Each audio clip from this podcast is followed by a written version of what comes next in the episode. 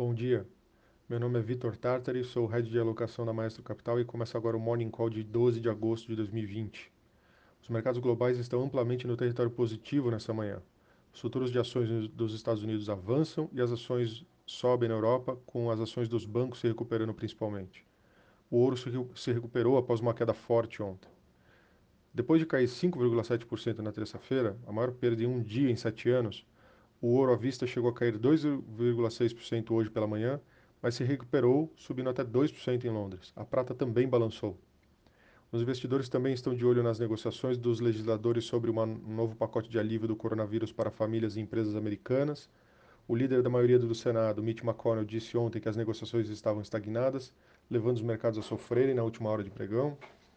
As leituras sobre os preços dos, ao consumidor dos Estados Unidos, que devem ser divulgadas às 9h30, devem mostrar que a inflação permaneceu fraca em julho em meio à demanda reprimida e à perturbação econômica relacionada à pandemia. Os preços dos alimentos e dos combustíveis, no entanto, podem ser uma exceção.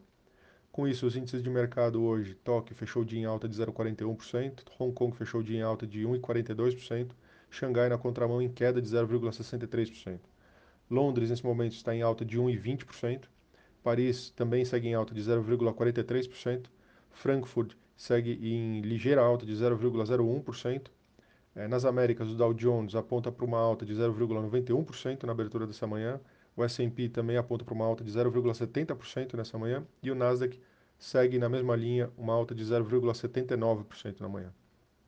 Na agenda hoje saiu a produção industrial da zona do euro, perto das 6 da manhã tem o relatório da OPEP, sairá às 8 horas da manhã, e às 9 horas da manhã teremos a, as vendas no varejo aqui no Brasil.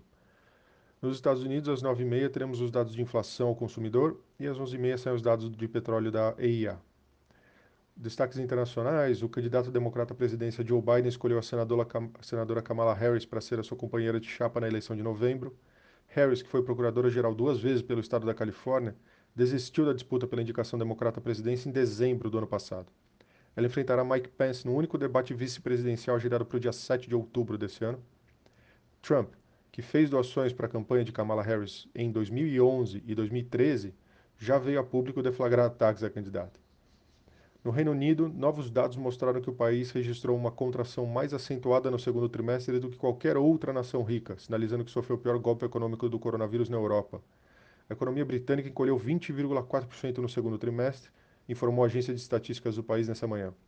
A libra esterlina ficou praticamente estável em relação ao dólar, dólar e caiu 0,30% em relação ao euro após a divulgação dos dados.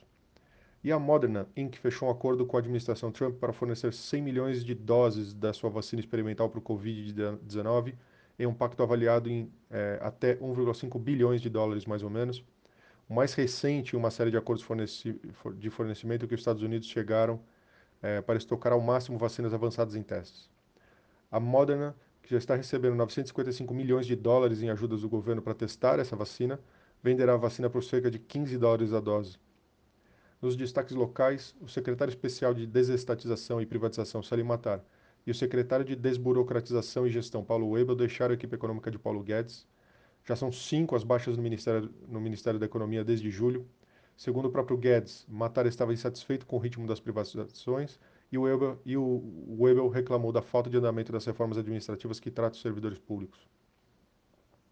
Logo em seguida, debandado, o presidente da Câmara, Rodrigo Maia, o ministro da Economia, Paulo Guedes, e o líder do Centrão, Arthur Lira, se reuniram para fechar juntos uma defesa em, pela manutenção do teto dos gastos. Depois de mais de uma hora de reunião no Ministério, os três concederam juntos uma entrevista a jornalistas. Maia disse que o governo e o Congresso devem encontrar caminhos para a economia voltar a crescer sem furar o teto. Ele disse ainda que deve ser retomado o debate sobre gastos públicos, referindo-se a três PECs que o ministro Paulo Guedes encaminhou no ano passado para o Senado, que tratam do Pacto Federativo.